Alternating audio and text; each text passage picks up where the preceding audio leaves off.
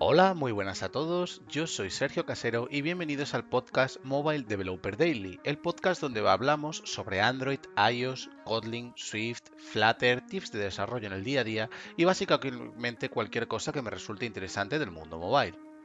Hoy es miércoles 5 de octubre de 2022. Es el segundo episodio del podcast y vamos a hablar de mapas, capas y geoservers en Android y en iOS.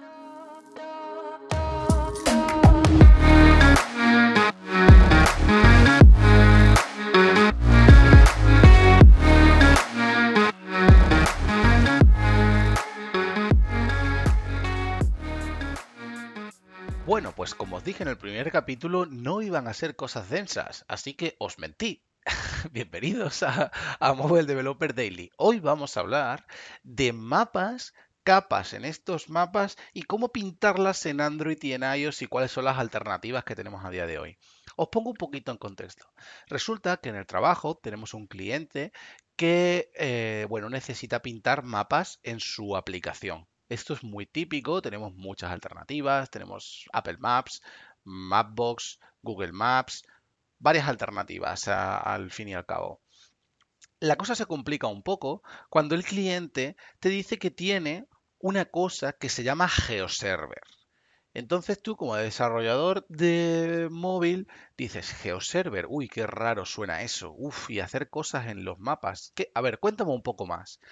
Bueno, pues resulta que un geoserver, o en muchos sitios lo vas a ver como, a lo mejor ni siquiera lo ves como geoserver, lo ves como eh, cómo pintar eh, his layers o algo así. Eh, básicamente lo que nos va a proporcionar es una serie de información que nosotros podemos pintar encima del mapa. Tan sencillo a priori como eso. Pero bueno, ya sabéis que el tema de los mapas, pues se puede complicar todo lo que nosotros queramos que se complique en realidad. En principio, si nosotros queremos pintar un mapa, poner unos cuantos pois y demás, pues es bastante sencillo de hacer.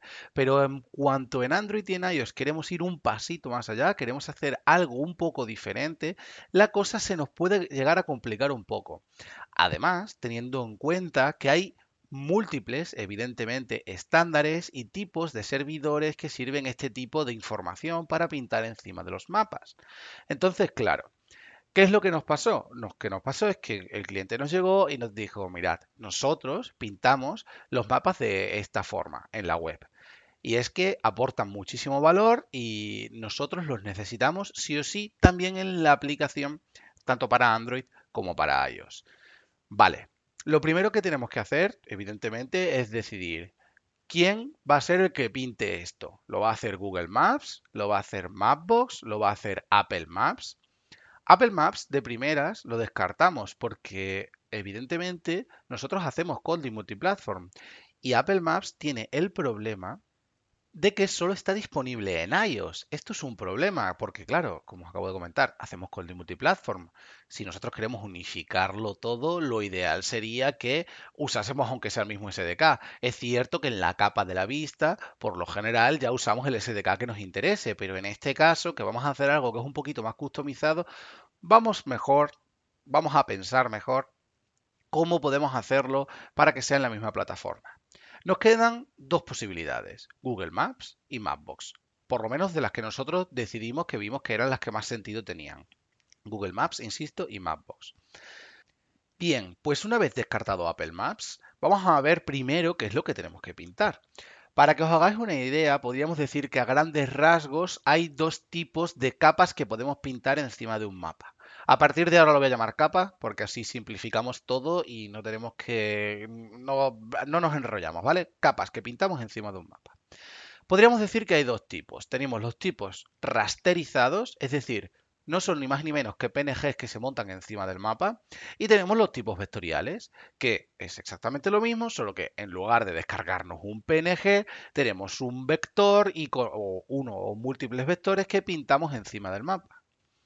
Otra consideración que hay que tener en cuenta es que evidentemente no va a ser el mismo PNG para el zoom 0 que para el zoom 15, porque evidentemente se verá más o menos información o será más general. Si yo estoy viendo el mapa de España entero, no necesito descargar todos los PDF de todos los zooms, porque evidentemente eso no tendría sentido a nivel de rendimiento. Lo que sí que nos lleva a otra cuestión, y es que si por cada zoom yo tengo que recargar la información, yo tengo que saber que estoy cambiando de zoom, que me estoy moviendo para la derecha, me estoy moviendo para la izquierda. Como podéis ver, se va complicando un poquito, ¿no? O sea, no es solamente pintar unos PNGs como podríamos pensar, ah, bueno, pues esto me lo hago con un constraint layout, pongo los PNGs encima y ya voy cambiando. No, no, no es tan fácil porque hay que calcular el área disponible, el zoom en el que estamos, hay que calcularlo en definitiva absolutamente todo para mostrárselo. Por suerte, evidentemente, tanto Google Maps como Mapbox tienen herramientas que nos proporcionan estas soluciones, por así decirlo, poder pintar esto. Vale, ya sabemos más o menos lo que nosotros queremos. En nuestro caso eran todas de tipo rasterizado, es decir, son PNGs que vas encima. Lo cual plantea otro problema y es que eh, cuando tienes que pintar muchas capas, eh, si son todas en PNGs, eh, los PNGs pesan mucho. Evidentemente pesan muchísimo más que las capas basadas en vectores. Pero bueno, esto dará para otro podcast probablemente.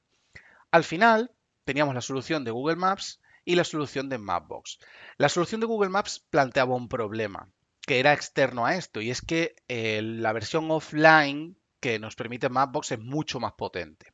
Así que nos decantamos por Mapbox. Sí que os tengo que decir que con Google Maps esto se puede hacer sin ningún problema, aunque el proceso es un poquito manual.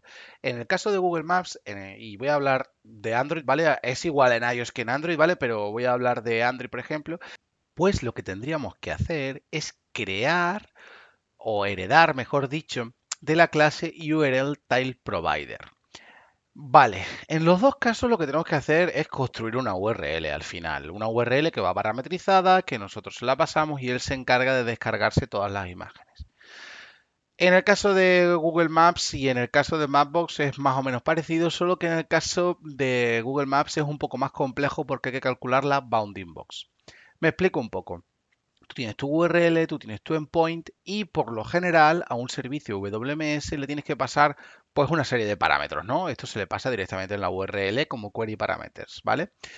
Le vas a tener que pasar casi siempre eh, la bounding box, que ahora os explico lo que es, eh, la light layer que quieres pintar, si quieres pintar varias, pues las separas por comas, el tipo de mapa, por así decirlo, que quieres pintar, el estándar que quieres seguir, en este caso el 3857, el alto y el ancho de cada tile, ¿vale? De cada PNG dentro de la URL que vamos a descargar, el formato, que en este caso sería un PNG, y luego después si es transparente o no. Que sea transparente está guay porque en el caso de que no haya la posibilidad, por el motivo que sea, de, mm, que se pinte la capa, pues te va a sacar el mapa por defecto tanto de Mapbox como de Google Maps.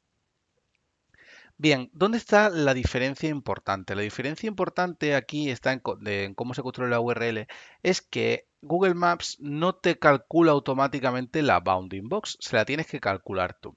¿Esto cómo lo haces? Bueno, pues como digo, tienes el URL Tile Provider, tú heredas de ese servicio, de, ese, de esa clase y te da un método que es el getTileURL. Entonces tú tienes que calcular el bounding box en base a eso. ¿Qué es el bounding box? Pues el bounding box es calcular una serie de, una serie de números, voy a intentar explicarlo de la forma más sencilla posible, eh, en el que tú le vas a decir cuál es la X, cuál es la Y, dónde estás en el mapa y el zoom en el que estás. Entonces es como básicamente, para que nos entendamos, lo que se ve del mapa en el dispositivo en este momento. Evidentemente esa bounding box va a cambiar automáticamente, pero en el caso de Google Maps pues va a llamar directamente al getStyleURL este, al método este que os digo, evidentemente esto lo dejo en la descripción, eh, lo va a llamar automáticamente y lo va a ir calculando él solo, lo cual está muy bien. Lo que pasa que hay que calcular el bounding box, que es un poquito rollo, la verdad. Pero bueno, se saca de Stack Overflow y todos contentos. En el caso de Mapbox es todo exactamente igual, solo que el bounding box sí que te lo da automáticamente. Entonces tú lo único que le tienes que hacer es meter entre dos llaves que quieres el bounding box con el formato que tú quieras. En este caso hemos dicho 3857, pues sería bbox-epsg-3857. Esto, evidentemente, os lo dejo en la descripción, por supuesto, porque evidentemente de esto no vais a acordar. Vale, una vez hecho esto en Google Maps, simplemente tenemos esta clase, se lo añadimos, le añadimos el tile provider a Google Maps y ya está. En el caso de Mapbox es un poquito más complejo, ¿vale? Porque tendríamos que añadir algo así como un tile JSON. JSON es una especificación que nos va a permitir pues, definir múltiples cosas, ¿vale? Nosotros para lo que lo vamos a usar es simplemente para definir un source, ¿vale? Vamos a definir ese source y luego después se lo vamos a asignar a una capa de Mapbox, lo cual nos va a permitir pintarlo. ¿Cómo lo hacemos? Pues es muy fácil, es simplemente crear un JSON o un JSON con el ID de la capa y luego después la URL a donde queremos eh, apuntar, ¿vale? La que hemos generado anteriormente. Le tenemos que decir también el tipo, si es de tipo eh, rasterizado o de tipo vector, y el tile size. Ya está. Luego después, por cada capa, ¿cómo la añadimos esa capa a Mapbox? Bueno, pues como os he dicho, en Mapbox tenemos que añadir primero el source, que sería nuestro tile JSON, ese que hemos generado con la URL, y luego después lo que hacemos es que añadimos ese source a esa capa. En Mapbox siempre que añades algo le tienes que poner un ID, así que es bastante fácil. Simplemente añades un raster source y luego después añades el raster layer y le dices, eh, que este es el source, ¿vale? Y ya está. Así de sencillo es. ¿Cómo se hace esto? Bueno, pues si se habéis utilizado Mapbox alguna vez, eh, tú puedes cargar un estilo de estos que tienen ellos predefinidos y demás, pero siempre es con una URL. Entonces, a ver, ¿cómo hago yo esto para que sea dinámico? Pues resulta que es más fácil de lo que parece. Simplemente ellos tienen un DSL que tú en el load style le puedes pasar la URL o la URI del, del, mapa principal, por así decirlo, pero luego después puedes añadir lo que quieras. Entonces, como veréis en la descripción, simplemente vamos añadiendo raster source y raster source y raster layer y ya lo tendríamos, ya se pinta automáticamente, todo funciona fantásticamente y todo funciona maravillosamente bien. Y bueno, hasta aquí ha sido el episodio de hoy. Como veis, no he cumplido con mi palabra de que sean 10 minutos, pero bueno, han sido 12. Si tenéis cualquier cosa, si tenéis cualquier comentario, seguidme en redes sociales, arroba sergiosdh23 en Twitter y nos vemos en el siguiente episodio.